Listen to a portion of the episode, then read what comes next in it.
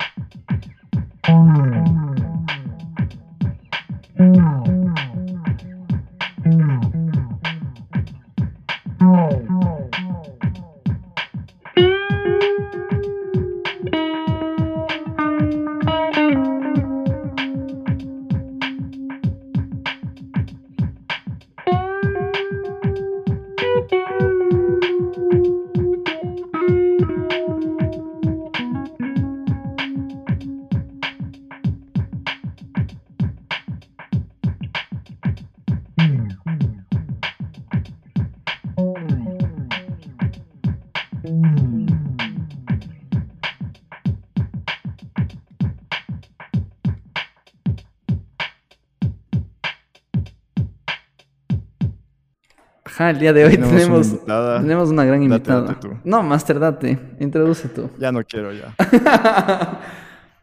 Hoy tenemos una invitada, es una amiga de toda la vida, amiga de arquitectura, es Gaby Abril. ¿Qué más? Gabs. Gaps, hola, hola Martincito, gracias por la por esa bienvenida tan magistral. Ajá, también agra- También agradecerte, Gabs, por aceptar la invitación, así. Y gracias por, ajá, por aceptar y es un gusto de verdad tenerte aquí. Chuta, no, gracias a ustedes, me sentí tan especial y tan Tan máster, guau. tan máster. tan más. Bien está. Me siento es un honor, un honor. ¿Empiezo yo o qué? Ya, sí, empieza A tú, ver, Pablo. Gabs, ajá, antes, antes de empezar a conversar, danos un poco de background en dónde estás, qué andas haciendo. No ¿Quién sé. eres? ¿Quién, ajá, ¿quién eres ahora, loco? ¿Cómo, ¿Cuál es la filosofía de vida? Mm, no sé. ¿Quién soy? ¿Cuál ¿quién, quién eres, loco? Who are you? Chuta, no sé, difícil de- decir como que soy, soy ahora esto, pero más bien, ¿qué estoy haciendo ahora? Estoy, estoy entre masters, estoy estudiando un máster. Buena. En, en, en, en, en Illinois. Y, mm, y bueno, es la, la misma universidad en la que hice un intercambio hace un año y un poquito más. Entonces ando en esas. Sigo en el mood de estudiar, en el, en el mood así estresado de arquitectura. Por eso sigo pero con- chévere, ¿o qué? ¿Qué cosa? No, no te escuché. bien. Estresado, pero, pero chévere, así. Sí, es estresado, pero es súper chévere porque es como que te... O sea, es, digamos, lo, lo más cercano que podrías tener a la vida profesional ahorita si es que no consigues trabajo. Entonces, de alguna manera haces como que experiencia, pero, pero todavía no estás como que dándote contra la vida real, así como, chuta, me pagan por hacer esto o... o no sé, o sea, como que, no sé, no sé, no sé si uno de los dos está trabajando ya en algo como que para que me cuente qué, qué se siente estar trabajando, porque yo no hice nada de experiencia antes del máster. Pero, y antes... Santiago creo que o sea- es el más indicado, sí. Ah, ugly talks, loco. Pero antes, antes de eso, Gabs, preguntarte. ¿y, ¿Y cómo sientes de dar la educación? O sea, no sé, a mí es algo que me llama full la, full la atención en el sentido de que. la- no sé, yo sentí que al menos la universidad, en la universidad que estuvimos nosotros, ah, salí satisfecho. Así dije, más, más allá de lo que aprendí, digo, es una universidad la cual me ha enseñado a pensar, ¿cacha? En el sentido de que he desarrollado full, no sé, las ideas, la, forma en cómo evoluciona la mente y cosas así. Y por eso va mi pregunta en el sentido de, ¿y cómo sientes tú allá que es hacer un máster, cacha? En donde estás literalmente en el primer mundo y ver gente de primera y profesores de primera y no sé, ajá, cuéntame a mí cómo es ese trip, así.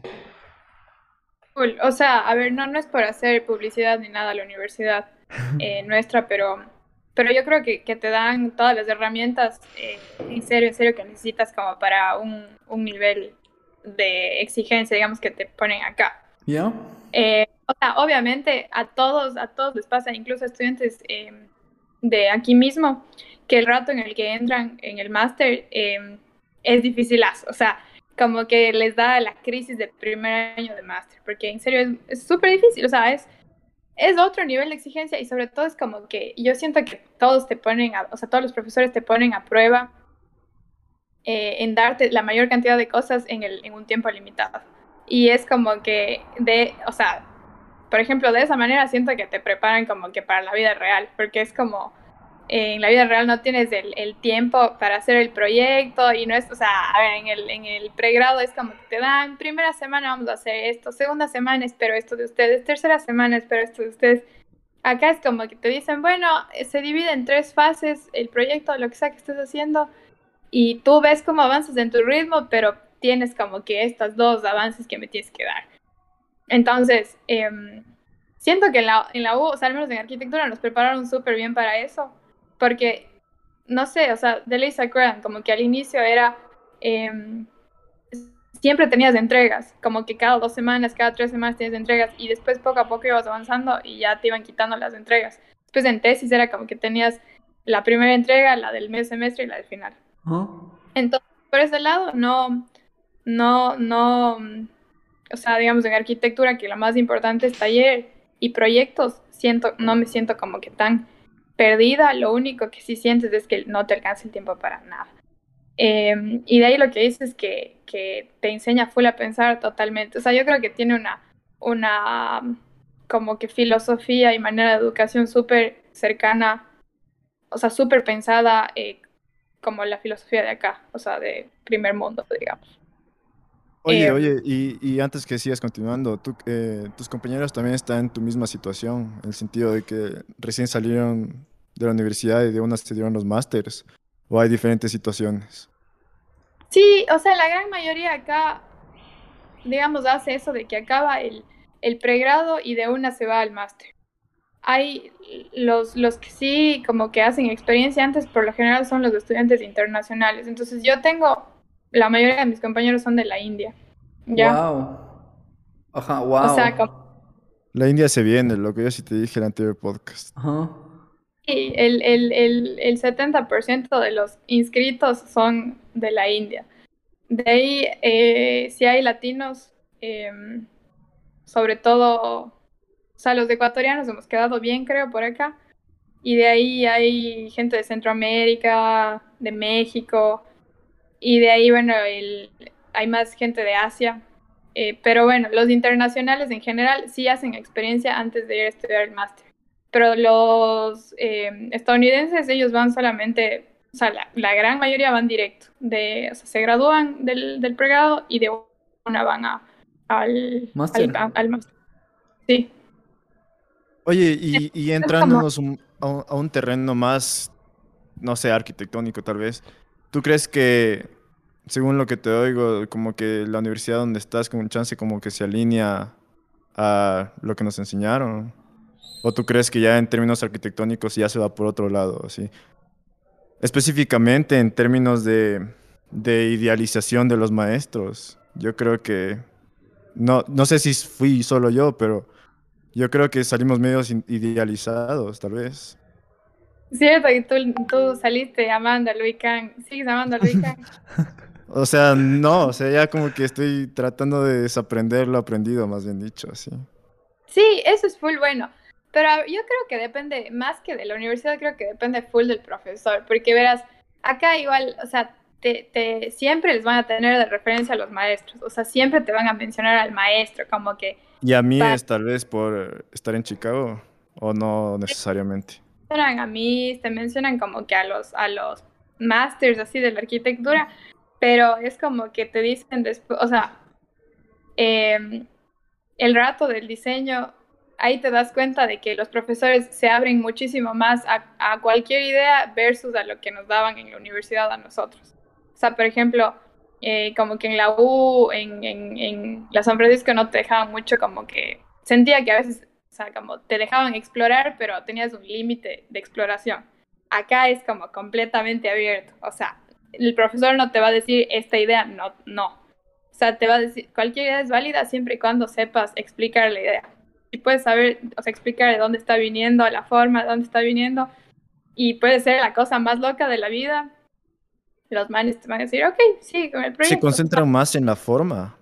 ¿O es un, más racionalista? Mm, no diría que se concentran más en la forma. Cada profesor tiene su enfoque. Por ejemplo, eh, sé que hay profesores de taller que son súper conceptuales y que a ellos les importa el concepto y no te van a dar como ninguna guía eh, como tangible, pero te van a decir, ah, tu concepto es este, bacán, sí, sí, sí. Entonces, full gente se siente perdida en ese sentido, como que la gente que está con ese profesor. Eh, hay profesores mucho más enfocados en... Por eso digo, o sea, depende 100% del profesor. Hay, hay profesores que se enfocan un montón. Hay un profesor que se enfoca demasiado como que en la arquitectura japonesa, le encanta.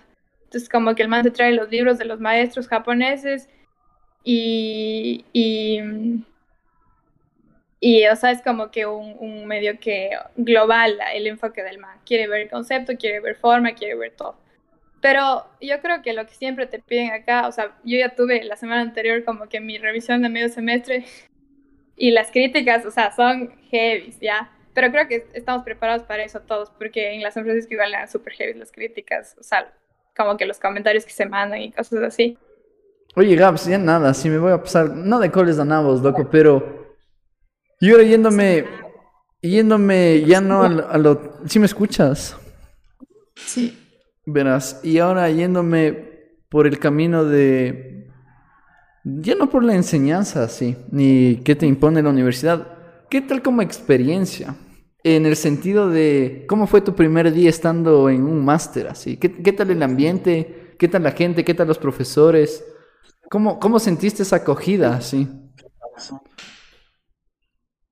La verdad, a ver, eh, me hablas solo en aspecto como que del, eh, digamos, Full general. seguimos dentro de la universidad o como que la vida ya. No, de la U, pero ajá. Las dos cosas. O de las dos, ajá, ya que dijiste, dices las dos de las dos. O sea, verás, de la U, eh, la verdad, la verdad, la verdad, me, o sea, yo como que le daría un, un, un buen, si tuviera que calificar, escucha, 10 así, no es por nada. ¿Ya? Eh, es, o sea, ya es otro, otro, ay, ¿cómo, cómo? O sea, es otro, otra, otro mundo porque todo el mundo que ya se decidió hacer un máster, que está haciendo un máster, de alguna manera está o sea, ya no está como que hueveando, ¿me entiendes? Ya no está como que diciendo, chuta, me metí porque ya, si no sé qué. Porque punto uno, gastas un montón. O sea, como que si te vas a, vas a seguir un máster es porque eh, te vas a, o sea, te pagas o, o como que te ganaste ese máster de alguna manera, ya sea como que o estás haciendo un préstamo o te estás endeudando como 10 años, 20 años de tu vida. Entonces la gente ya no está en ese mood de que, ah, sí, eh, dos, vas a tener compañeros, no es como la U que todos por lo general entran en la misma edad, entonces vas a tener un montón de variedad en cuanto a la, a la edad. Eh, hay gente que está recién graduada de la U, hay gente que ya tiene sus buenos cinco años de experiencia, hay gente que ya hizo dos pregrados y está ahorita haciendo un máster eh, y así. Em, y de ahí en cuanto a los profes, ah, o sea, otra cosa es que, por ejemplo, a ver, hasta ahora lo que puedo sentir yo es que tú vas con esta idea de que sí, súper competitivo y que, o sea, por lo general te meten esta idea de que, ah, no, la, como que la universidad en Estados Unidos es súper, eh, se cortan la cabeza todos entre todos y cosas así, cuando realmente no, no están así, o sea, de lo que yo me estoy dando cuenta, no están así, como que sí hay ese sentido de como que de acolite entre, entre compañeros. Eh, como que no, no, no, es un, o sea, ya la gente creo que no está enfocada en como que quién es el mejor, sino que como que cada uno está enfocado en lo suyo y quiere hacer un buen trabajo cada uno y punto final. Me vale shit si es que el otro está haciendo esto o si es que el otro está como que con mejor proyecto lo que sea, no importa. O sea, cada uno está enfocado en hacer lo suyo, porque tampoco tienes tiempo para más. Y esa es otra cosa que iba a decir. Eh, igual te das cuenta que ya nadie tiene, tiene tiempo para nada. O sea, como que hasta la tercera semana del máster estuve como, bueno, tampoco es que vi tantísima, pero estuve como que, ah, tus amigos tienen tiempo a hacer cosas, ah, veámonos, ya, de una hora, bien la vamos. Ah, ni sé qué, tienen tiempo, pero después todo el mundo, todo el mundo desaparece, o sea, es como que... ya, ¿dónde están? Así como que, y justo en eso pensaba hoy día, porque como que salí full, o sea, salí tipo, ya, ya noche, ya oscureció. Y, y es turro, o sea, si estás solo, que la gran mayoría está solo, porque aquí es un, un pueblo en donde como que casi no, o sea, más que estudiantes no hay. Em, como que ya, o sea, sales y, ya cada uno ve por, por, su vida, así como que no, ya no tienes ese, ese, o sea, como que cada uno prioriza su tiempo, entonces como que, eh, digamos que en algún punto sí te sientes así medio solo, pero es como, bueno, o sea, es lo que toca, ¿no? Como que ya, ya nada. Y de ahí, volviendo a la U en cuanto a los profes y eso, eh, súper, súper es súper diferente, o sea, es súper diferente en el sentido de que eh, no es el típico arquitecto así como eh, prepotente, así hecho el bueno, sino son súper abiertos, súper abiertos y les encanta, como, como, están acostumbrados a recibir tanta diversidad de estudiantes todos los años, es como, ah, te van a, o sea, te van a hacer la investigación de qué, qué, y van como, quieren establecer una conexión más personal contigo. En lo que sí he visto que como que la gente se enfoca más aquí es como el eh, full networking, o sea, les interesa full eso, en, en, el nivel de máster, digamos. Como que les va a interesar hacer full contactos. Eh, es chistoso, bueno, full cosas de lo que acabas de decir, podemos mandarnos de cabeza, pero una cosa que me quedó, que fue eso de la edad, de que como que ya todo el mundo toma cierta responsabilidad por estar en másteres. Y yo he sentido siempre, y creo, capaz que estoy imaginándome un mundo donde, donde todos son Martins, pero yo siento que ese vibe que estás describiendo tú de tomar cierta responsabilidad era de que nos coja a todos en cuando estamos haciendo el pregrado más que el máster, siento yo. En el sentido de que yo creo que entramos muy jóvenes. Y no es, y no, no, es, no, no que hayamos desaprovechado, pero de cierta manera como que la inmediatez que tú también acabas de describir también te hace un chance que no aproveches al 100% también el pregrado, siento yo. Sí, total. Yo, o sea, sí, sí siento eso, pero no sé, o sea, ya si nos ponemos a, a querer como que pensar en cómo, cómo debería ser idealmente, o sea, es que en general entrar a la U tan pronto, o sea, yo creo que es muy pronto entrar a la U a la edad que entramos todos. Como que no sabes bien ni ah, siquiera qué. Es como que. Como que ya te graste el colegio, sigues en ese mood. O sea, como los 20 siguen siendo esos así, como de años así medios. De válidos. exacto, te vale un poco las cosas. O sea, 100% diciendo que en la U no, no te tomas tan en serio. Pero no sé, pero yo creo que, que la U, o sea, como que es necesario pasar por, ese, por esa fase, ¿me cachas? Porque si no, no sé qué, qué, te podría obligar o qué, digamos, qué golpe te podrías dar para decir, ya, voy a tomar responsabilidad hacer sobre las cosas que tengo que hacer. Yo me acuerdo que de un profe de Writing and Rhetoric decía que el man recién empezó a tener una metodología de organización cuando el man estuvo en sus másteres, así. Y eso creo que le pasa a full gente. Pero como, como tú dices, en un mundo ideal, yo creo que debería ser como que un requisito para eh, estudiar pregrado en arquitectura. Primero haber tenido unos tres o cuatro años de eh, artes liberales, pero artes liberales al 100%. ¿sí? Sí, sí. Si tuviera que hacer una escuela de arquitectura Martín Cartuche, de ley fuera así, como que tres o cuatro años de artes liberales. De, artes liberales, así. Que se lean los libros, los importantes, pana, así. Pero sí, sí, es verdad. 100%. Y sobre todo porque en arquitectura siento que necesitas full como que esa disciplina y esa organización. Porque no es por nada, pero sí, o sea, sí lo sacan el aire ya. Como aún así sea en pregrado o en máster, lo que sea, sí te sacan el aire y necesitas saber cómo miércoles hacer con el tiempo que tienes. Porque, a ver, ¿quién entrega una entrega de taller? Yo creo que nadie entrega una, una, una revisión de taller así, como, ay, voy a dormir ocho horas la noche anterior. Nadie, o sea, en toda Yo sí su vida. gente en la U que hacía eso. Pero bueno, ya eran casos especiales. Ya, La Gaby, loco. La Gaby también. La Gaby, decir. la Gaby dormía ocho horas antes ¿Por de qué estoy hablando de terceros aquí? Aquí tenemos No, a- en no. primera persona, loco. Súper, o sea, es casos súper excepcionales, creo yo. La mayoría no. Envidio full, así. Envidio full a ese tipo de gente. Pero aparte, aparte de eso, em, ¿tú no crees que yo siempre, yo estoy pensando que en arquitectura como que nos, en- nos, es como, somos como un perro siguiéndose la cola, así como que producimos algo y después nos quejamos por lo que producimos. En el sentido de que nosotros mismos salimos entrenados para, entre comillas, al mundo real, con esta inmediatez de rápido, rápido, rápido. Y por eso en la vida real sucede eso, de que eh, sucede todo con esa inmediatez que tú ah, describiste antes. Pero ¿no crees que sería ideal un chance como que tomarse tiempo también? Como que yo he leído full gente, digamos, la arquitec- arquitectos catalanes que se tomaban como que repensaban y repensaban el proyecto o como que ya tenían terminado el proyecto y después como que borraban todo y, y se ponían a hacer de nuevo o algo así. Como que nosotros somos los causantes de que la industria inmobiliaria sea tan inmediata y nos pidan todo rápido, rápido. ¿O tú crees que eso no se puede cambiar?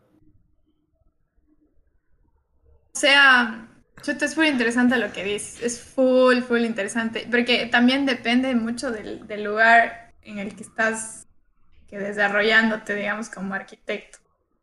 Porque siento que, por ejemplo, en, no sé, en nuestro caso, en- acá en Estados Unidos, eh, es así como todo medio que a lo, a lo rápido. Pero si te vas a otra parte del mundo, no sé, en Europa, o sea, solamente estudiar un máster en Europa es full diferente a estudiar un máster en Estados Unidos. Eh, ni, o sea, no digo que sea mejor, no digo que sea peor ni nada, solamente es, Es, es otro acercamiento. Ajá, es otro, exacto. O sea, les importa otras cosas muy distintas a las que, a las que acá les toman atención. Eh, yo me refería con el ritmo más que nada a, mm, o sea, no digamos aplicado solo a la arquitectura, sino como que en, en general a, a todo en la vida, sí. Como, digamos, en, en el mundo occidental, como, como es, o sea, y sobre todo aquí, o sea, porque en este momento estoy aquí y como que siento que ese ritmo de vida que que, de que todo el mundo te habla que en serio es así, como no tienes tiempo para nada, sí, sí, sí, sí existe, pero aún así hay gente que logra hacer como que ir al gimnasio y hacer mil cosas y, y dormir seis horas y socializar y todo. Entonces es como que interesante, ¿ya? Pero entonces a eso me refería con que, ah, te, te ponen ese nivel de exigencia como para que com- completes todo lo que tienes que hacer en menos, en la menor cantidad de tiempo. Eh, y de ahí lo que dices de, la, de lo inmobiliario, que es tan inmediato. Chuta, sí. Es que ahí es meterse en más, en más, ya en, en otras, en otras aguas, no sé. Porque es como, ya no hablas so- solo de la arquitectura, sino también hablas eh, ya, pucha, del sistema y cosas así, que por qué todo es tan rápido, tan inmediato, ¿cachas? O sea, no sé, no sé. Sans, Sans, por favor, jump in la conversación. Es que me parece full interesante todo lo que dices, Gabs, pero... Y me salta a mí una pregunta ahorita que están haciendo todo esto, o sea, hablando de todo esto, y dices, no sé, a mí me también come la atención preguntarte, y, porque justo estabas hablando igual de esto de la gente que sociabiliza, duerme, estudia y trabaja y hace todo. ¿Cómo le sientes tú al, al- al estilo de vida? ¿Cómo te ha costado adaptarte? ¿Te has acostumbrado rápido? ¿Le sientes de alguna manera diferente al estilo de vida que llevabas tal vez aquí en Quito versus el estilo de vida que tienes allá? O sea, 100% me costó adaptarme, la verdad. Sí. Solo hace poquito estuve, estuve así como ya en crisis, así como, "What?". ¿Pero y qué le sientes de diferente? ¿Cómo así. es? No, o sea, es que bueno, a mí también me ha tocado todas, pucha, todas las, las batallas en, en, en tan poco tiempo, así como que me tocó una compañera de trabajo que no produce lo que yo desearía que produzca, me ha tocado trabajar aparte de estudiar, porque no, o sea, no es que solamente estoy estudiando, sino también trabajo, entonces es como que tengo el tiempo más limitado. Eh, entonces obviamente me iba a chocar. O sea, a pesar de que, entre comillas, estaba preparada para el ritmo así como que rápido y de no tener tiempo, me ha costado full porque, porque solamente colap o sea, colapsé, o sea, como que ya me sentía demasiado estresada con todo y como que una semana sin dormir, pero literalmente sin dormir, o sea, dormía una hora y despertarse una hora, despertarse una hora. Eh, me costó, me costó bastante y sobre todo porque, no sé, por ejemplo en Quito yo sentía que al menos estaba en el mismo país, o sea, Claro. estás al menos en, el mismo medio, o sea, es como, estás como la misma... Es que perdón que te corte. el, el, simple hecho, yo, yo, soy fiel creyente de esto, así, el, el simple hecho de, de, estar en otro, oja, y en otro país y hablar otro idioma en específico, es full desgastante porque todo el tiempo tu cerebro está maquinando en el, en, para estar al tanto de, las, de lo que las personas conversan, si es que estás en clases todo el tiempo, o sea, tú estás dando más de ti por el simple hecho de no, de que el inglés no sea tu idioma número uno, así, empezando por ahí. Y yo me acuerdo full, o sea, y, como que I relate to, porque cuando yo estaba de intercambio, era igual, yo llegaba exhausto a mi casa porque todo el tiempo, todo el mundo hablaba en inglés. Mi nivel de inglés, ajá, tal vez sería un 30% y decía, brother, qué bestia, qué denso, así que agotado, porque todo el tiempo estoy pendiente de, de lo que las personas dicen, lo que las personas te dicen, entonces todo el tiempo estás con la cabeza que da vueltas y da vueltas. Y, y claro, yo estaba en el colegio, o sea, no me imagino toda esa presión de estar en un máster en donde, ajá, no sé, más, más que competir contra todos es simplemente tú contra tú, así, en el plan de que voy a demostrar de, de qué estoy hecho, así. Entonces, no sé, eso es, eso es algo que me llamaba, o sea, que quería preguntarte así. Y, y tú que lo estás viviendo de primera persona, quería, quería escuchar tu opinión. Ah, total, es que eso es lo que nos pasa a todos. O sea, incluso comparado con otros estudiantes internacionales, tienes este, este, este desafío de que tienes que empezar a, pensar en a pensar en inglés, porque al inicio, o sea, yo o sea, estuve aquí en intercambio igual, pero digamos que ahí no tenía lío, o sea, no es que tenía lío con el idioma ni nada para entender, comunicarme, pero sí era como que al inicio piensas en español y traduces todo literalmente a, inglés mientras hablas.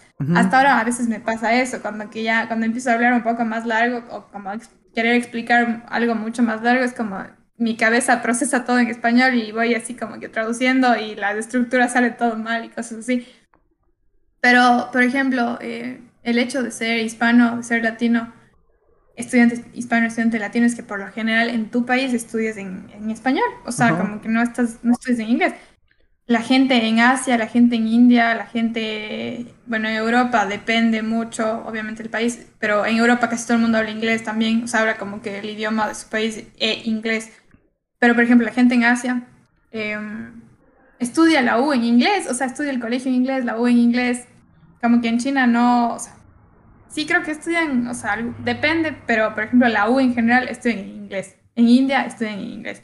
Entonces ya vienen de alguna manera seteados, hasta con el vocabulario técnico, para ya, boom, darse con todo. Acá es como que miércoles traduciendo, ¿cómo se dice viga en inglés? Mierda. Wow, loco, qué denso, ajá. Como algo, algo que aquí es una, una palabra de cuatro, de cuatro letras, no debe ser algo. Yo ni idea, loco.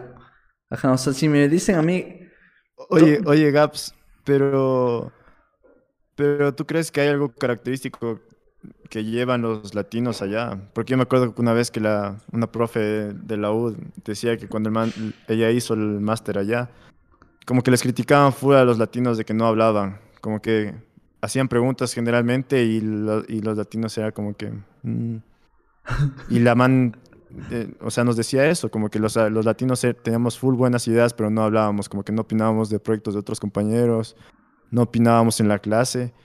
¿Tú has notado algo similar en cuanto a esta nueva generación de latinos que van a comerse el mundo allá o, o, o no?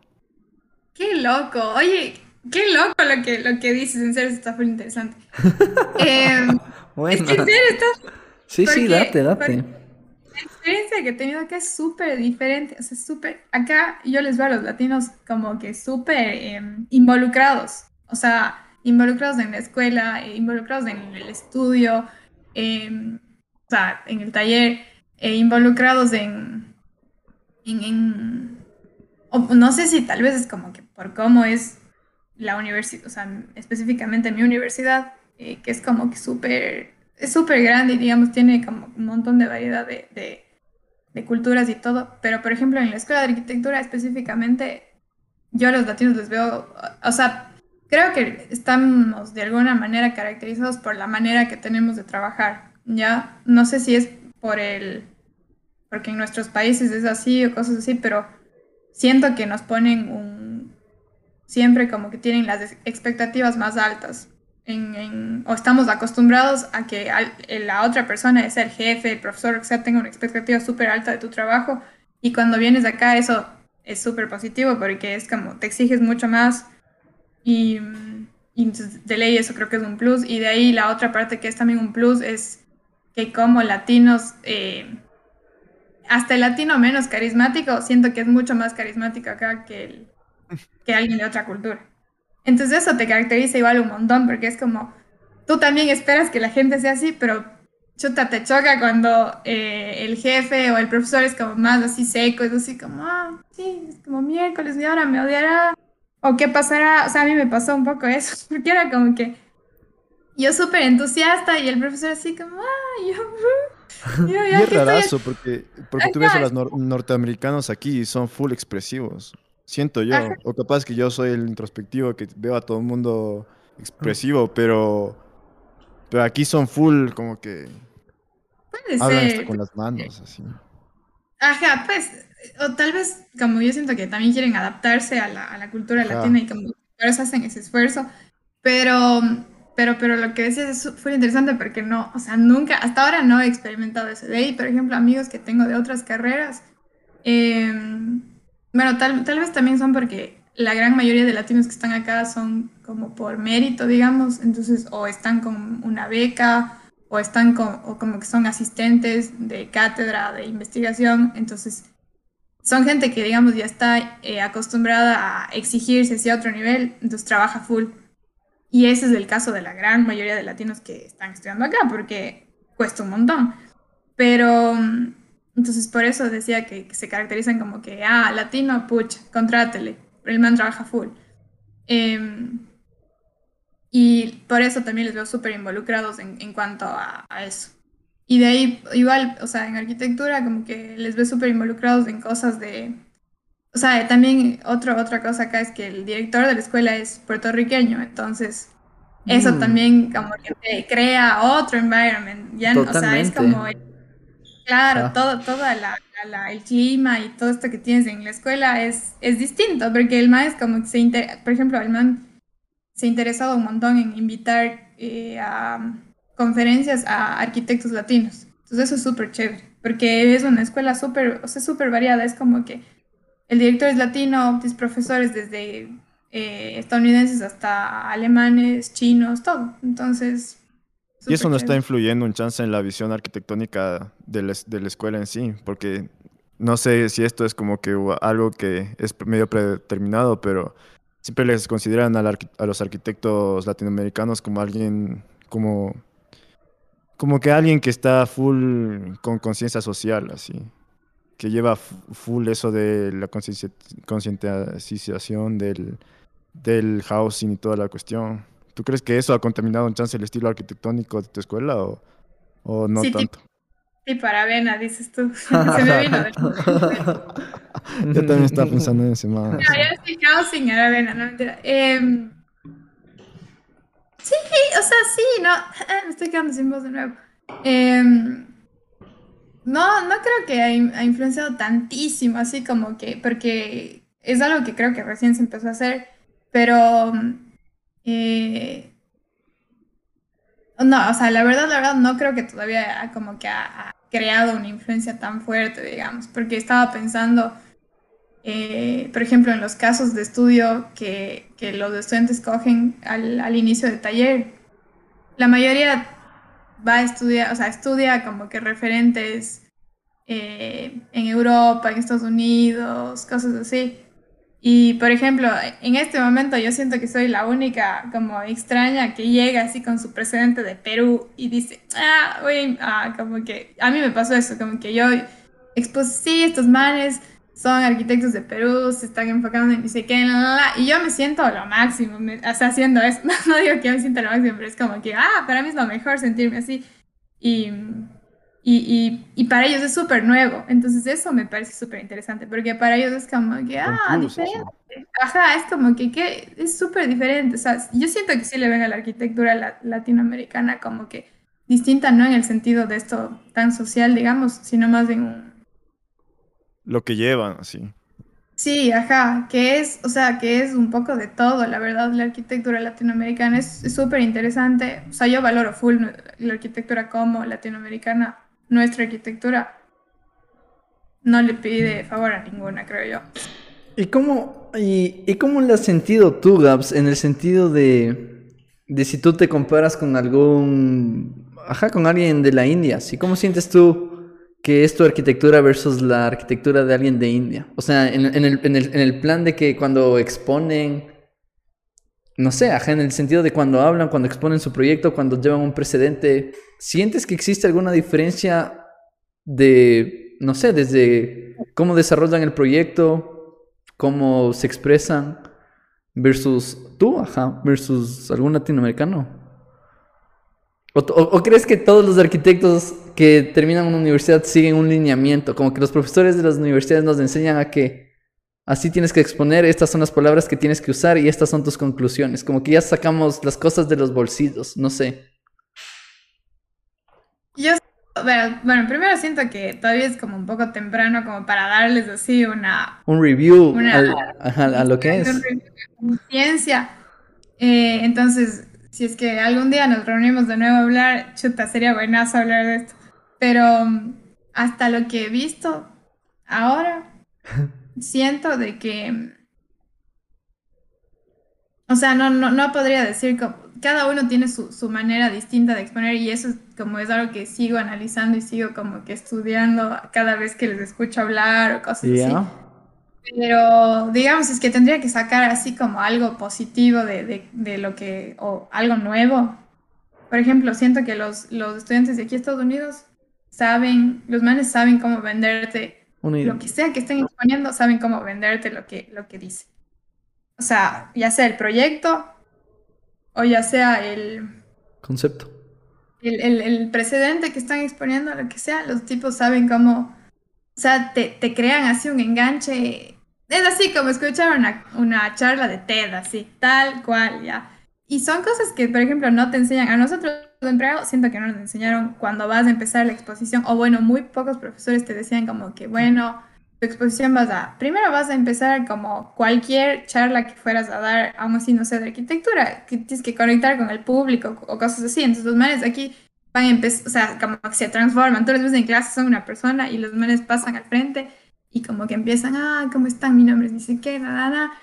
Y, y, como que la gesticulación y todo, de una te hacen meterte, es como que esto no es una exposición, ¿cachos? De los están hablando contigo y te empiezan a vender y te cuentan una anécdota en mitad de la, de la, de la defensa del proyecto que le hace súper interesante, súper chévere. Y lo que me gusta es que em, ningún profe te va como que a encasillar en que tienes que seguir esta, esta estructura de discurso o tienes que hacer esto. Lo único que sí te recomiendo es usar ya términos, ya, o sea, que se supone que están, digamos, en tu nivel de, de exposición, como que ya sabes del lenguaje arquitectónico, esas cosas, etcétera, etcétera, etcétera. Eh, de ahí, ah, estoy pensando en mis otros compañeros de, de otros países. Pero o sea, siento que en general todos como que siguen, ¿no? Este, esta, este orden así de que empezar así desde el sitio, cosas así, ese, ese esquema, digamos, de lo general a lo particular. Sí, o sea, todos siguen eso como, sea como sea. O sea, arquitectura se supone que tiene que ser entendida para cualquier persona independientemente de donde seas. Entonces, que sigues más o menos el mismo, el mismo proceso. Me gustan tus zapatos, Sansi. Thank you. Em, pero, pero sí, o sea, eso ha sido creo lo que más me impactó hasta ahora. Como que digo, wow, quiero aprender así como, como convertir mi defensa de taller en una charla TED así y venderte el proyecto. Porque eso también eso como que se sale, se sale de lo común, porque yo siento que salimos un chance robotizados, como que todos hablamos igual y todos tenemos el mismo esquema, de esquematización. Pues yo creo, y esto no es como una crítica a nuestra escuela, ¿no? Pero, pero yo siento que algo más general hubiese hecho más originales a todo el mundo y no tan todos así repeticiones así del mismo brother, pero como que salimos muy técnicos, salimos y hablamos muy muy en términos como si todos fueran arquitectos. O sea, cuando sí, o sea, vas a exponer tu proyecto a arquitectos, pero pero, eso yo pensaba que era, que era concepción de, lo, de, de los norteamericanos, eso de esa idea de arquitectos para arquitectos, en vez de incluir a la sociedad, se podría decir, en las conversaciones de los arquitectos. ¿Tú no lo ves así o, o cómo le ves tú? Como que sí se tratan de comunicar con otras personas o siguen como que todo el mundo nutriéndose de arquitectura, arquitectura, arquitectura para arquitectos. No, verás, o sea, no sé si tal vez sea por las materias que estoy cogiendo ahorita o cosas así, pero yo le siento no tanto así como muy, no, no le siento como que de arquitecto a arquitecto. Le siento más, como mucho más involucrado al, al, a la sociedad. No sé si porque sea más máster o porque sea... Aunque la verdad no, porque por ejemplo, cuando hice el intercambio aquí mismo, eh, tomé un taller de pregrado, que era como que el último taller de pregrado. Y mi proyecto era hacer un proyecto con, o sea, teníamos que desarrollar un proyecto, pero con sponsors, con gente que te iba a patrocinar este proyecto, entonces tenías que venderles la idea a ellos. Entonces no, o sea, digamos, eran como tres sponsors, creo ya. El uno era un arquitecto, que el man iba como que, ok, dona un poco de dinero. El otro era, em, era, esto era para un festival de música, tenías que diseñar un pabellón o algo así. El otro era el, el man detrás del festival de música, que no era arquitecto, el man solamente estaba organizando su festival y fin del tema y la otra persona me parece que era artista visual o cosas así. Entonces eran dos, dos eh, clientes de alguna manera que no tenían nada que ver con arquitectura, pero tú tienes que vender la idea. Entonces, en, a mí me gustó full el, ese taller porque fue como súper diferente. O sea, nunca en la vida, punto uno, nunca había tenido un pabellón para diseñar, o sea, como proyecto. Y segundo, el, el hecho de como que el rato de la defensa ya no podía estar hablando como que 100% en términos arquitectónicos. Entonces, por ejemplo, algo fue interesante que me pareció en este proyecto era que el profesor nos decía como que em, no quiero que me incluyan nada de concepto. O sea, como que ya han llegado al punto en el que no me tienen que incluir diagramas ni nada, como que su proyecto se debería entender, el concepto y todo se debería entender sin necesidad de diagramas.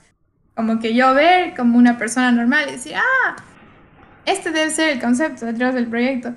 Y también porque obviamente le ibas a como que a exponer estos manes. Entonces, por ese lado siento que, que, que, que, no es tanto así como de arquitecto a arquitecto, como que cerrado el, el tema de la arquitectura entre, en ese círculo así tan...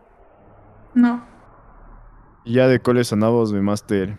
La Gaby también, no creo que dijimos que tiene un podcast de música. De ley. Ajá. Pero, ¿cómo le cachas la música ya? O sea, con, con este, toda la música actual, el lanzamiento del último álbum de Kanye, como que se sintió también como que esa vibra cultural en, en, Chicago. Y si eso influye en la, en la escuela o, o, nada que ver. O cómo cachas la música ya, sí. Ah, me parece tocamos un tema un tema difícil.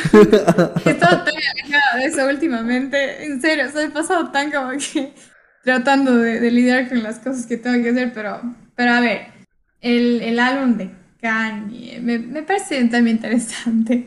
Eh, creo que pasó un lío o algo así. Con, ¿Qué fue que, que la disquera puso antes o algo así? ¿Cómo era? Ah, algo de que el man había publicado en Instagram que publicaron sin su autorización. Ah, yo así, ¿qué? ¿Qué está pasando?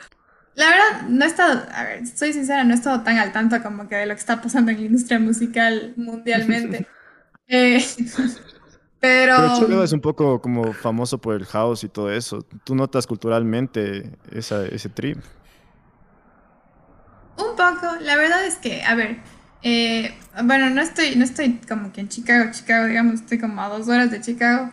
Eh, pero el lugar donde estoy es súper, es súper súper cultural, súper así como lo local, así como que apoyemos lo local, etcétera. Entonces, las oportunidades que he tenido hasta ahora de, de, ir a, como que cosas así de, de música, cosas medias artísticas, cosas así, he ido a ver así bandas locales, independientes, y es chévere, o sea, le veo bastante, estoy como muy rodeada de lo indie aquí, de lo indie, así de, de esta onda así media folky, de... mm, es que es como esos dos caminos, o ah, es lo, lo super mainstream que vas a encontrar así en, en- En Spotify, aquí- loco, ajá.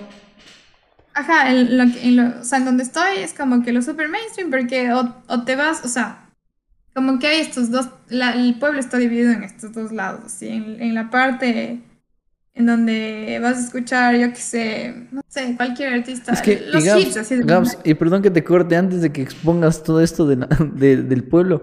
¿Cuál es la, reli- la religión que, que domina ahí? ¿No, hay, no, ¿No has visto la religión que domina ahí?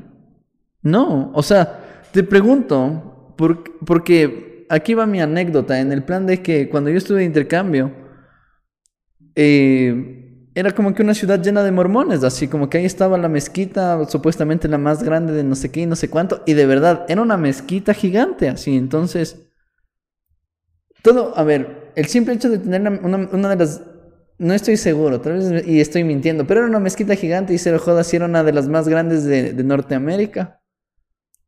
Pero el simple hecho de tener eso ahí llevaba muchas cosas en la ciudad y también en mi colegio, en el plan de que no podías estar escuchando en, en ese tiempo rap, así me acuerdo que en ese tiempo salió la película NWA y como que si estabas escuchando ese tipo de música, como que la gente se decía así como que, brother, aquí no, así como que este no es, Es un lo lugar. siguiente, Ajá. nadar con vagabundos.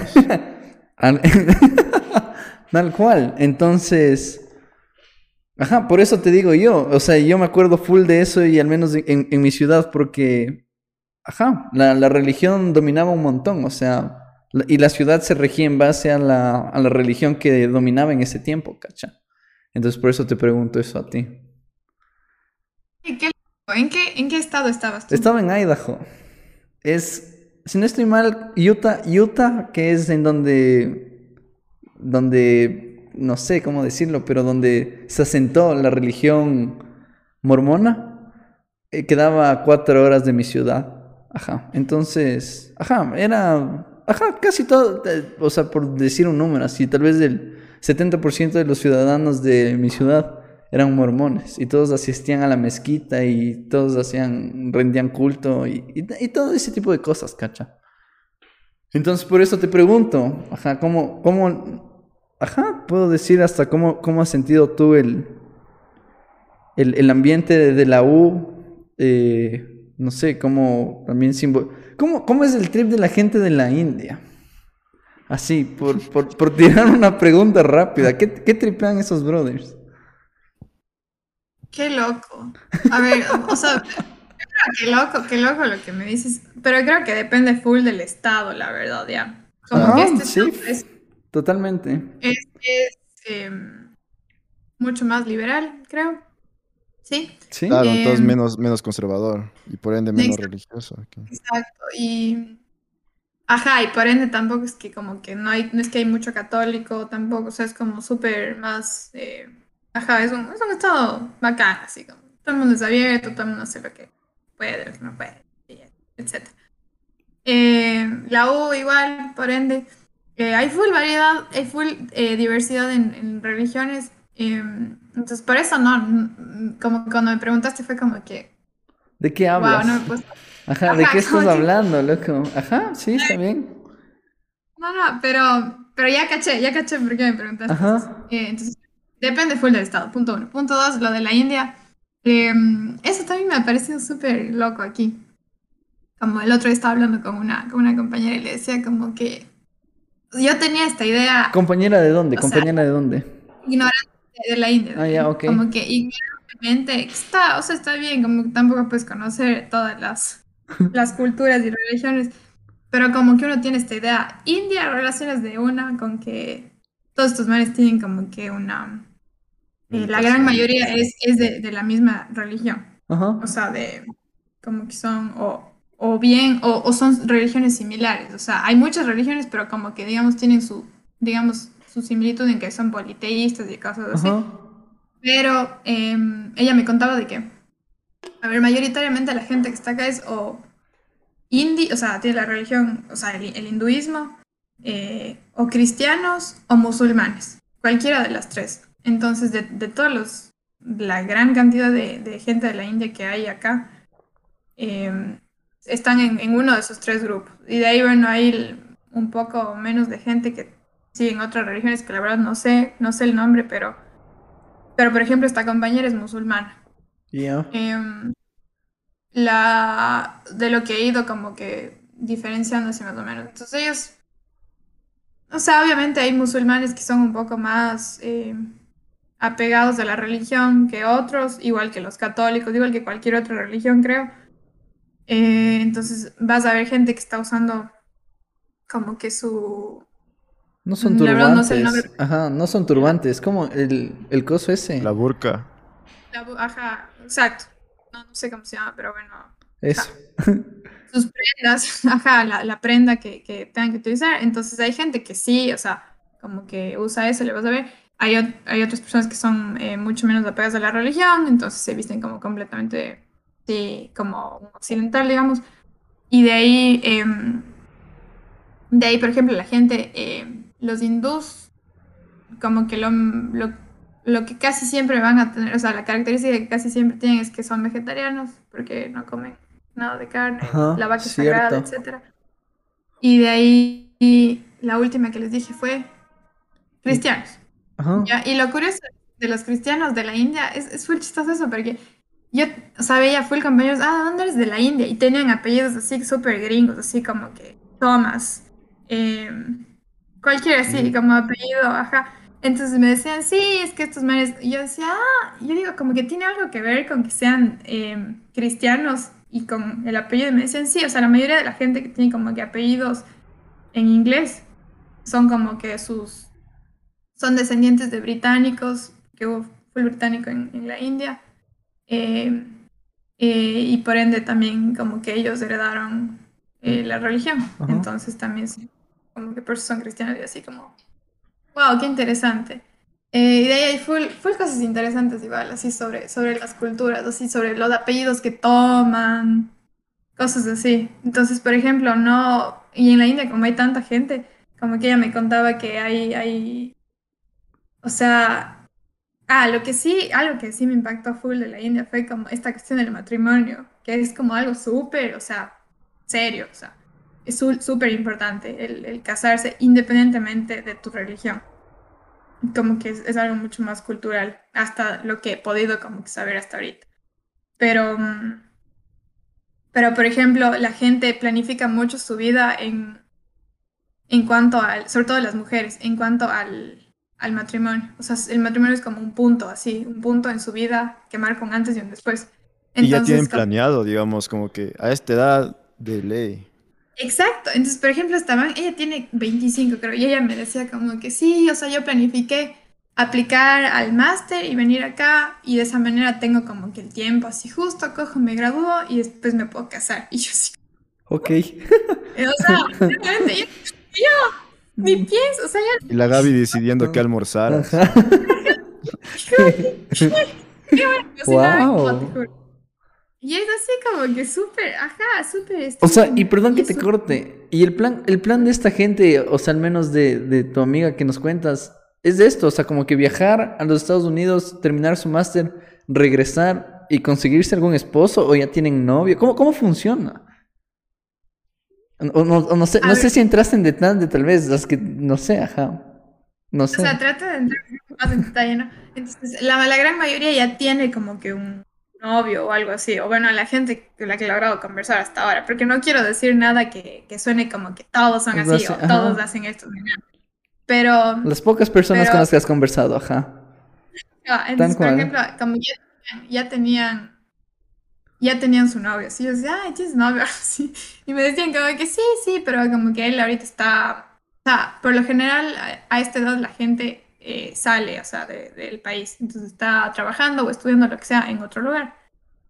Em, quería preguntarle como que, oigan, ¿y qué tan abiertos son ustedes como, digamos, en el hecho de, de que un indio se case con, no sé, un latino así, o con o una persona de otro lugar así? No entré todavía en detalle. Y de ahí, eh, lo que sé, más o menos también, bueno, esto es así como de otros amigos que me han dicho que no son de la India, que, que los, o sea, no sé si depende de la religión o algo así, que los papás tienen full que ver sobre todo en el esposo, o sea, para escoger, entre comillas, del esposo que van a tener las hijas. Entonces, alguien me contaba de que hay como que una aplicación o algo así, que es como un tipo Tinder, pero para papás en la India, que es como que ven el, los candidatos potenciales para que se casen con las hijas. Y es como, wow. Lo que sí estoy segura es de que los, como que las familias eh, tienen su fondo desde que tienen hija una hija, una niña, y ya, desde que nace se ponen a ahorrar para la boda. Entonces eso me pareció loco. Como por eso las bodas son tan guau, así como que les tienen así un fondo guardado y todo eso por eso se manda en la tremenda fiesta y todo así como hecho. Es muy interesante. Qué denso todo. ¿Y cómo confluye eso, eso con la carrera de la arquitectura, que es media no no, no, no amigable con, con qué puedo decir, la vida familiar, no sé. Sí, sí, no, no. Pero eso también te quería preguntar, así tú, tú que hablaste que estabas en un estado eh, liberal, ¿tú crees que la realidad sociopolítica de Estados Unidos se mete también en la, en la academia, o sea, en la academia, de hecho, donde estás estudiando? Como que ya hay porque yo siento que últimamente hay demasiado discurso, y no digo que esté mal o nada, o sea, sin dar juicios de valor, pero yo creo que hay full discurso de el medio ambiente. Hoy estaba dando un conferencista, no sé si han visto esas charlas que está dando la U, del CADI, un conferencista del, del Barlet. El man hablaba full de que en su taller, en su máster, como que, como que se imaginaban realidades especulando un poco ¿Cuál, ¿Qué soluciones puede dar la arquitectura para el cambio climático y toda la cuestión?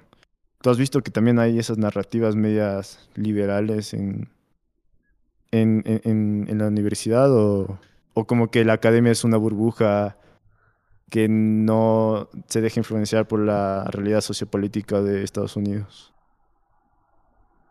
No, sí, o sea, sí se deja influenciar. Justamente ahorita estoy eh, estoy tomando un, curso que se llama em, Género y Raza en la Arquitectura.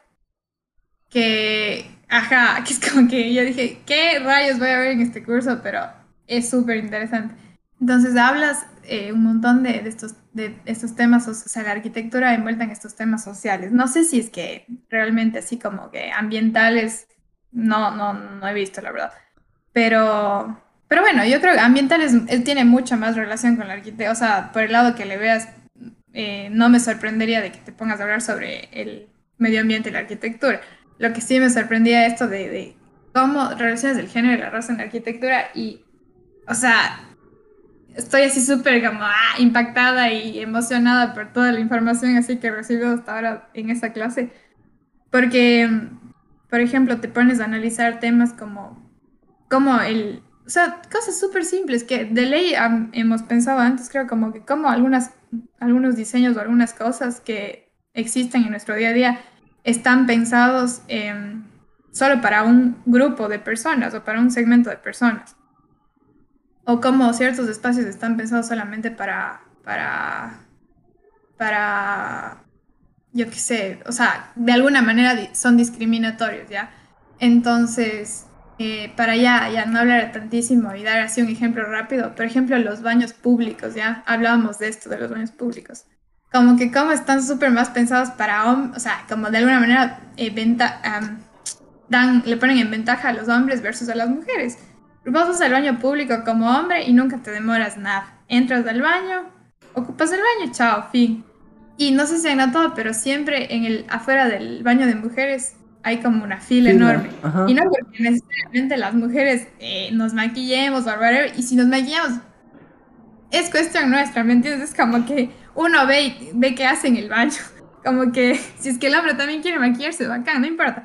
pero de todos modos, o sea, el hecho de no pensar en que la mujer tiene como necesidades distintas a las del hombre, em, y no es una cuestión de que ah, recién está pasando, sino que ha sido desde hace un montón de tiempo así, como que la mujer tiene cosas distintas a las del hombre, y aún así se siguen diseñando como que espacios exactamente iguales. O sea, tú cuando los baños en cualquier edificio haces ya puse. Un mirror ahí.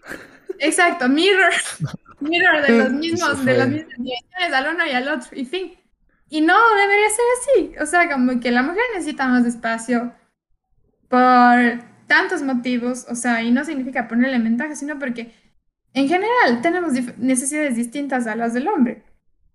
Em, eh, eh, eh, la mujer, o sea, por ejemplo, ya este, este tema que les decía de que, de que hay las filas gigantes, es porque la mujer va, entra, tiene que sentarse en el baño, no es que puedes ir así como así por así, ya rapidísimo. Entonces, este es un tema como que me parece súper como, wow, o sea, como para pensar, ¿no? Ajá, y es exacto, como para pensar y te hablaban sobre cómo el, baño público siempre, o sea, ya saliéndose un poco del género, em, siempre ha sido como un espacio súper así político, o sea, como ha sido de alguna manera discriminatorio, o sea, desde la historia. Entonces te daban estos ejemplos de que, de que en la historia, eh, yo no sabía esto, pero había, o sea, en una época de la historia, no sé si los 60 por ahí, el baño eh, podía ser utilizado, habían baños para blancos y baños para negros, o sea, en, temas de baños públicos.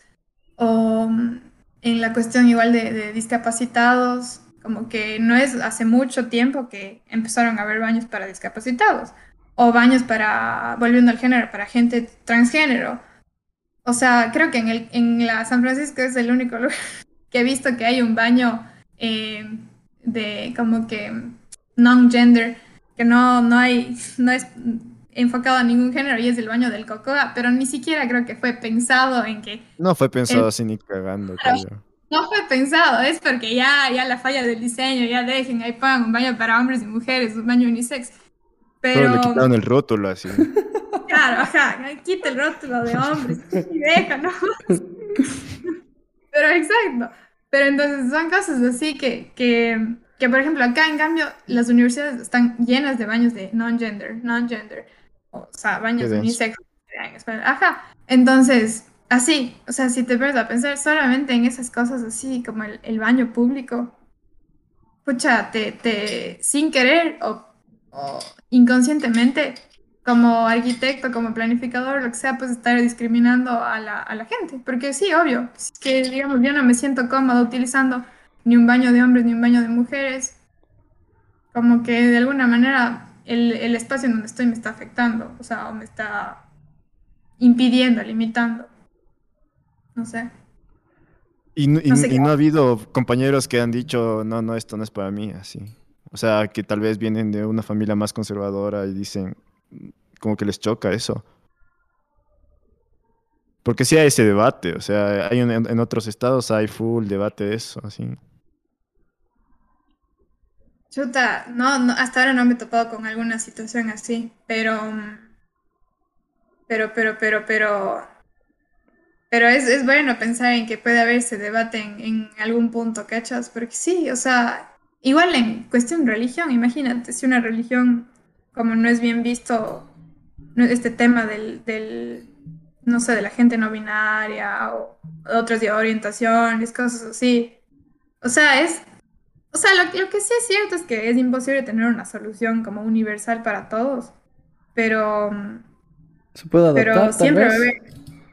Siempre va a haber, ajá, este, este debate. No sé, es... Oye, es full curioso. y aquí va una pregunta tal vez más personal. ¿Se te ha hecho fácil acostumbrarte a todo esto? o sea, ¿cómo te sientes tú en este nuevo environment? Así, en el sentido de que ver este tipo de cosas, ¿cómo, cómo las percibes tú? O sea, específicamente, como que a, qué, te, refieres? En, el sentido de que, o sea, no sé, a mí me parecería, hasta puedo decir, o sea, no sé, como que no avanzar en el tiempo, pero en el plan de que, estos manes ya están tratando de incluir aún más a la sociedad, ¿cacha? O sea, tratar de que todos se sientan más a gusto. O sea, baja, tratar de generar menos debate, de que todos se sientan de alguna manera identificados, de que todos estén tranquilos con todos, de que no tengan, de que no haya más. Es que al menos los americanos son tan campeones para hacer problemas y líos partiendo de la nada. Entonces digo, no sé, a mí me choquearía, en, me choquearía en todo el buen, en buen sentido, ¿cacha? En el plan de que la gente, no sé, la gente que no se identifica de algún género y dice, este es mi espacio, aquí puedo sentirme yo y aquí puedo estar tranquilo, ¿cacha? Entonces, yo hablando por mí, me, me, ya les digo, ajá, me choquearía en el, en el buen sentido, en el saber de que no, no es que están avanzando en el tiempo, sino están poniendo cartas en el asunto, ¿cacha? No Pero sí están teniendo diferentes conversaciones, quieres decir. Ajá. Que tal vez nosotros. Ajá, exacto. no llegamos a ese punto. A, eso me voy. ¿Cómo, ¿Cómo, lo has percibido tú como Gaby Abril? Sí, o sea, yo, yo sí me he choqueado, pero en el En el, en el buen trip. ajá, en todo el buen trip, ajá. Ajá, o sea, y creo que se me notó cuando hablé sobre este tema, con la emoción que hablé, porque en serio eh, te pones a pensar en cosas que Nunca. E, es que eso me voy, cacho. O sea, si tú no me hubieras dicho, yo no, ni por aquí así. Y yo estuve en los Estados Unidos hace X, o sea, hace seis meses por dar un número así. Y yo todavía no alcancé a ver este tipo de cosas, cacho. Entonces digo, tal vez están escuchando a la sociedad, tal vez están ya empezando a, a, desarrollarse y también, si es que sigo yéndome por esta línea de pensamiento, la arquitectura de, algún, en algún, de alguna manera se verá involucrada también en el, no sé, como dices tú, ya en los baños, ajá. O sea, y de ahí también se, se comenzará a tomar, poner cartas al asunto y ver, no sé, quién sabe, tal vez los edificios con el pasar de los tiempos del diseño, algo suceda, cacha, por todo lo que está generando la sociedad. No sé, digo yo. Ajá.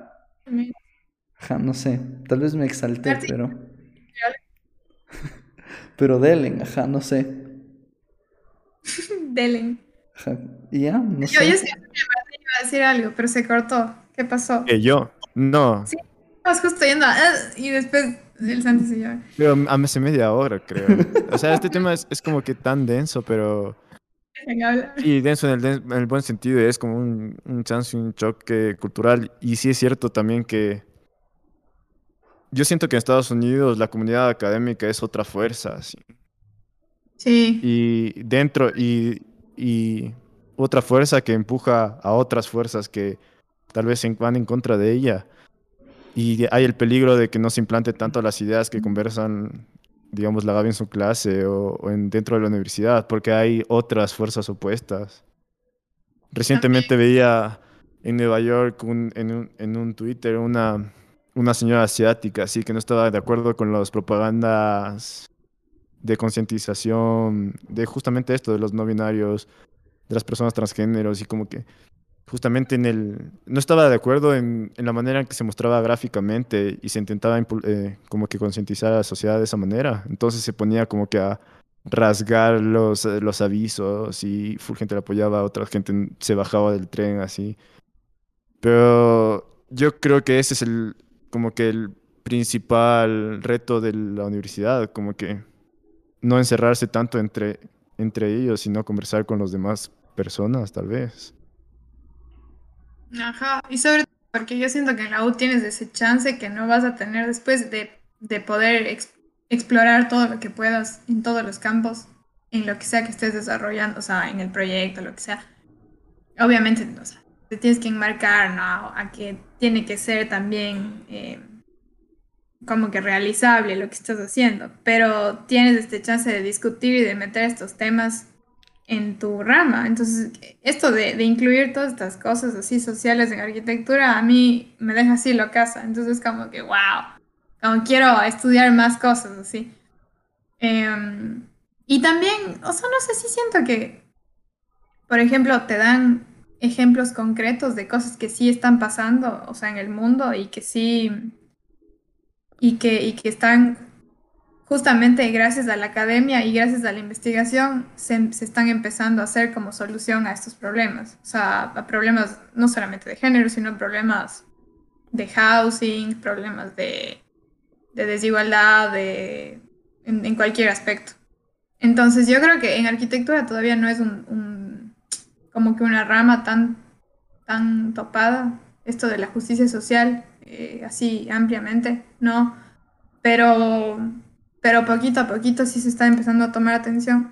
Y eso, por ejemplo, que esta clase que yo estoy tomando, eh, creo que se viene enseñando, o sea, en, en, la, en esta universidad como que se, se, viene enseñando como ya unos 20 años más o menos, pero al inicio obviamente nadie le paraba bola a la clase, o sea, era lo que mi profesora nos decía, era como que al inicio yo tenía ocho estudiantes registrados y todos eran mujeres, porque, porque ya sabes, la, la mujer siempre se ha visto como que en esta desventaja social y, de derechos y todo. Siempre, entonces obviamente te va a interesar estos temas, pero poco a poco se empiezan a incluir como que ya hombres que están, digamos, en toda su, su, posición de privilegio, entre comillas, si quieres llamarlo así, y que también se empiezan a interesar en esto, gente de diferentes, de diferentes nacionalidades, etnias, razas, etc. Entonces, como que sí, sí siento que hay, o sea, es lento, pero sí, como que sí se le está dando esta, esta importancia. ¿Y tú le ves futuro a, la, a, las instituciones centralizadas en el sentido de que la escuela de arquitectura esté ligada a una universidad en sí? Porque primero, bueno, hay el debate de también los tuition y toda la cuestión, pero, pero también yo creo que sujetar a una escuela de arquitectura a una universidad más grande tiende a tener algunos contras, como por ejemplo lo que nos pasó a nosotros, de que nos reducieron un semestre, porque reducieron las, eh, como reconfiguraron las mallas de todas las carreras.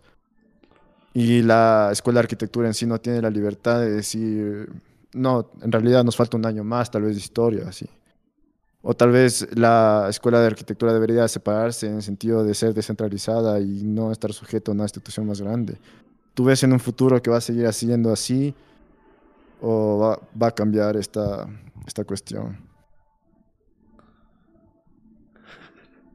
Pregunta Martín, oye, qué bestia. Em, estoy pensando si es que conozco alguna escuela de arquitectura que, que, sea como separada de una universidad. Es que estoy seguro que no existe.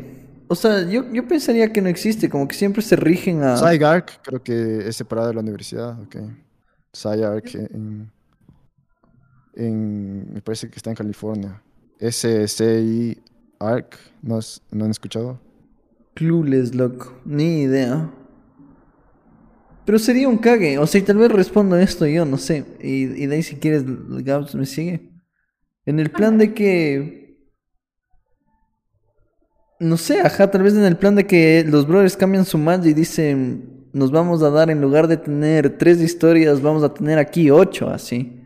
Y antes de que aprendan a hacer taller, tienen que saber bien de la historia arquitectónica y después de aprender bien de la historia arquitectónica y por qué la, arquitectura ha llegado al nivel en el que está, hacer arquitectura, cacha. O sea, como que, no sé, ese es mi, pensamiento el día de hoy, pero no en el sentido que vas aprendiendo historia y de la mano vas aprendiendo taller, sino primero conoces bien de dónde vienes y después te pones a hacer arquitectura, cacha. O sea, irte, no sé, o sea, digo yo, de a manera de criticar el sistema educativo que nosotros recibimos, cacha, no sé. I'm clueless, loco. Yo no sé. ¿Qué opinas tú, No una manera de criticar, sino a ver a, dónde avanza, porque yo, yo siento que la arquitectura está en un conflicto en el sentido de que confluyen como que el pensamiento racional, el pensamiento como que tal vez intuitivo. Y no hay una sola forma para todo mundo, creo yo como que debería ser demasiado flexible para que justamente se ajuste a, a esta conjunción que ya hablé, o sea, de, de, ser racional y ser intuitivo, porque yo creo que justamente a algunas personas personas les va, a les va a interesar esto de recibir historia antes que cualquier cosa, pero a otros tal vez no les interesa saber de historia, que también puede tener sus pros, porque en el sentido de que... Totalmente de acuerdo. estar estar e-, ejercitando... La creatividad, loco, totalmente. O sea, desarrollando ideas desde su o sea, Como que van, van a empezar a, ejercitar el, el, inventarse la rueda cada rato, ¿cachas? Así no estén en lo correcto. Que también está bien. Que también es otra forma. Que también está bien, ajá. Hay que vale aclarar, loco. No sé. ¿Qué opinas tú, Gams? Estoy, estoy tratando de asimilar todo lo que... Estás maquinando, sucede, loco. Un episodio más en Entre Master. Ajá. Oye, Gabs, y... Ajá, todo bien si no respondes de eso. Verás, una pregunta clave que nunca te hicimos. ¿Qué estás estudiando? ¿Tu máster es de en qué? Eh, qué chistoso. Eso es algo que full gente pregunta. Es como, ya, ¿y tu máster en qué es? Em, ¿O cómo funciona un máster? ¿Qué es un máster? Mentira. O sea, el máster, el máster, o sea, en, realidad esto es, por más obvio que suene, es solamente, o sea, es un Master in Architecture, es el EMARC, que, del que usualmente se habla en el EMARC. Hay, el, hay esto del EMARC y hay el MSC, que es como Master in Science en arquitectura, digamos, hay estos dos. Entonces, el, el mío es el, el EMARC, el que digamos, te da, cuando te gradúas te da como un derecho de, de, como una licencia para poder construir en Estados Unidos. O sea, caso contrario, si seguiría el otro máster, es más enfocado a la academia, es más enfocado a ciencia. Entonces, es súper interesante igual, pero es como un enfoque distinto. Igualmente, aquí te gradúas del pregrado y no tienes como que la potestad de coger e ir a construir. Puedes ir a trabajar en una firma, pero no puedes como construir. Pero bueno, X. El máster... en el EMARC aquí tienes, eh, tienes el chance de, escoger un enfoque un semestre después, o sea, en la mitad de tu máster, más claro. Hasta, el, hasta acabar el primer año puedes escoger un enfoque en el que tú quieras. Hay urbanismo, hay como que salud y bienestar humano y hay em, como performance en la construcción, o sea, hacer el proceso constructivo de la, manera más em, eficiente que puedas hacer. Todavía no me decido en cuál, en cuál quiero. Entonces, por, por lo pronto estoy así como que en ese, te dan esa chance de coger electivas y ver más o menos por dónde quieres ir. Eh, pero si no escoges también está bien, entonces como que igual vas a tener un Master en Architecture, que es reconocido, eh, o sea, por, por las por potenciales firmas que te pueden contratar si es que quieres. Eh, pero digamos que en todos se asume que el estudiante como que ya sale con un nivel, digamos, medio que de preparación así un poco global de las cosas. Entonces hay gente que sabe, desde que entra sabe que quiere hacer en urbanismo. Entonces ya ellos de una van con todo, así al urbanismo. Otros que no estamos tan seguros, entonces yo estoy como que todavía en eso.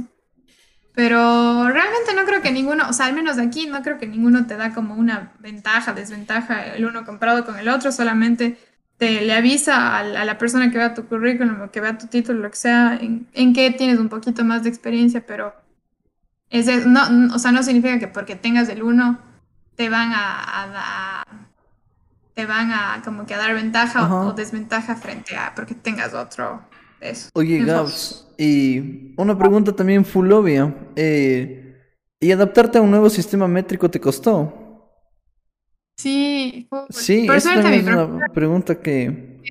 Ah, me deja diseñar en metros. Entonces me dijo como que, Fresh, diseña en metros, nomás date con los metros, ya no importa. Pero hay profes que no. Ajá. Es que yo no cacho una. Yo me acuerdo, a mí me costaba un montón el sistema métrico y... Y hasta el día de hoy, así como que los brothers hablan en, otro idioma. Cuando hablan en sistema métrico es simplemente otro idioma y dices, brother.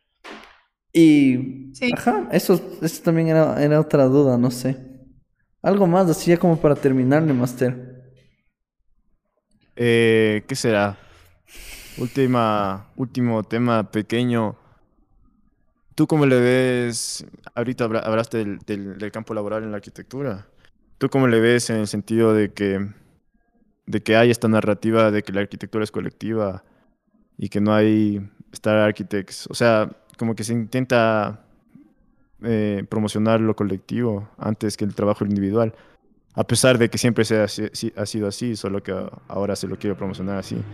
Pero tú, tú cómo le ves en el sentido de que van a salir en un futuro, va a haber más firmas enormes o como dije en el tema de la academia, se va a descentralizar y un poco va a volver un chance a firmas de arquitectura chiquititas o tú cómo le ves tus compañeros quieren trabajar en firmas grandes, firmas medianas? ¿Cómo le ves el, el, el desenvolvimiento laboral arquitectónico en el futuro?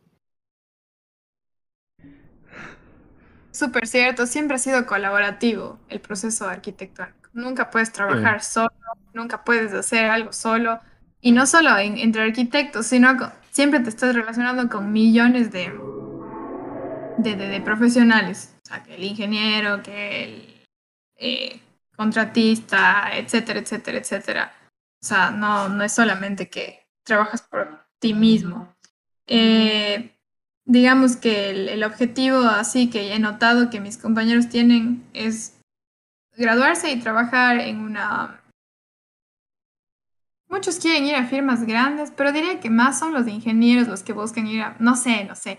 O sea, quieren ir a firmas grandes, obviamente, pero no es fácil entrar a una firma grande. Ese es un punto súper eh, válido. No es sencillo, y menos aún acá, eh, en donde ahí sí, o sea, como que el mercado laboral es mucho más competitivo y, y hay full gente que es buena, entonces puede como que no puede que entres.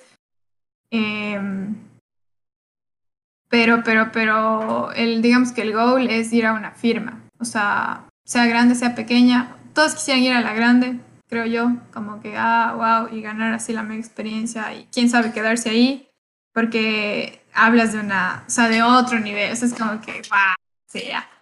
O también eh, no, no descartan la opción de ir a una firma chica. Pero lo que he visto, no, o sea, no he notado tanto es como este deseo de, de que, ah, quiero tener mi propia firma. No he visto tantos. Sino más, ajá, como, como aliarse, ir, ir por ese lado, sí. Hay gente que también le interesa full investigar, entonces como que no contempla la opción de, de, digamos, eh, ir a trabajar o ir a la práctica, sino más bien enfocarse más en la academia también. Que digamos que es el, uno de los caminos más difíciles, o sea, la academia, porque como decías antes, o ambos creo que dijeron antes, la academia acá es como que súper tomada en serio. Entonces no es que, que, ah, bueno, ya, ya no tengo trabajo, me voy a la academia, sino es como tomas la no es algo que dices cuando ya fracasé, así. No. Ajá, si no es un camino ah, en serio, o sea, y es, es fregado y es, es largazo y duro, entonces. Sí. Ya, Master. Algo que quieras Sí. promocionar, Gabs. Algo que quieras promocionar. Y todos, no mentira. Que vuelvan a escuchar, ya no he sacado en un año, creo, el, el- ese ¿Cómo episodio. se llama podcast, Gabs? de Replay. Buen nombre, Gaps. Ya, ya Buen saben, nombre ¿no? y buena portada también. Ajá. Entre más, ahí hay una, va a ser una alianza. ¿Qué más te iba a decir, Gaps? Eh, me hicieron, pucha, explayarme, así, me sentí todo ahí. bien, loco. De eso se trata, de eso se trata. Bien está que expongas tus puntos, que, que nos cuentes cómo te va. Ajá, que Súper bueno. Tienen esa habilidad de que, pucha, uno se siente así, como... es que solo tienes La que darte. Gaps, sin miedo a nada. Y La Gabs está en una TED Talk aquí. oye, oye, Gaps, ¿y por qué te cerraste Instagram? ¿Qué estabas cachando el trip de entre masters o qué? Para venir entre Masters, Sí, pues, Master. sin, sin, contaminación, loco. Obvio. Totalmente. Imagínate, ¿cómo iba a ¿Por qué? Gaps? ¿Por qué? A ver, cuéntanos, ¿por qué te cerraste el, el Insta?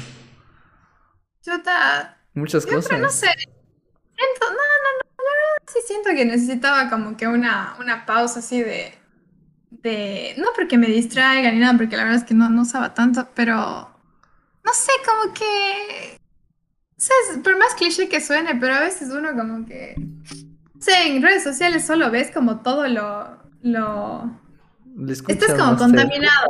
Yo te dije eso, ¿sí Contaminado. ves? contaminado de cosas así de que todo el mundo está posteando, todo, no sé, ya en un punto te cansas, como, ya, bro, ¿qué sentido tiene todo esto? Estar viendo, así todo lo que la gente está haciendo, ya, chao. Entonces fue como que, no, quiero así una pausa, o sea, de, sé, más pers- tiempo personal, tiempo de estar así. Y eso me parece full loco. Y me parece full loco todo lo que dices, Gabs, porque tú no eres una persona de postear. O sea, al menos cuando te veía en redes sociales, o sea, cuando tenías Instagram, nunca posteabas nada. Si era full de vez en nu- de nunca en nunca, así. me parece full loco en el sentido que digas tú de que me cansé así. No, es que la idea creo que es un poco dejar de ser consumidor.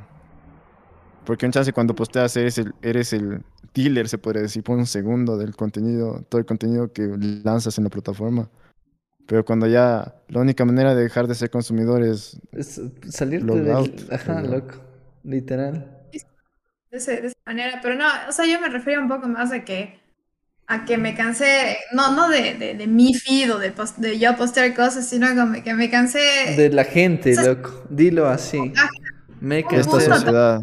Pero un punto también en tu, en tu, inconscientemente, si es como que te, te hace leña, o sea, te hace miércoles del cerebro el estar viendo a cada rato las cosas, porque como que te pones, no sé, estándares en tu vida, así de que, de que ah, tal persona está haciendo esto, tal, siempre estás pendiente de lo que el resto está haciendo creo, y por eso digo, por más que yo que el mundo diga eso, pero es que es full cierto, y en un punto es como que ya te saturas así mierda, ya, yo le y te pones a pensar en, lo que está posteando la gente. Y yo le dije al Master, no one cares, loco, ¿sí o qué? Eh, Obvio, Master. En el sentido, o sea, soy full, full creyente de todo lo que acabas de decir, Gabs, pero...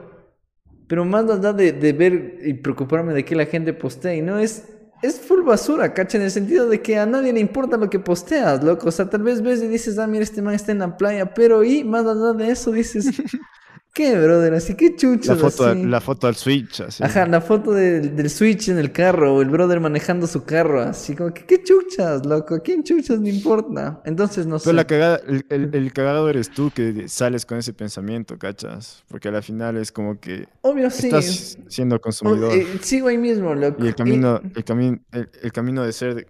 Yo creo que el camino de la Gaby es la. es, la, es, el, que hay, loco. Ajá. Ese es el, el, trip que hay, loco. El único que conoces, de Master. El, el trip alternativo. y ya, loco, eso me despido. Mi mamá ya me está jodiendo también, loco. Ya.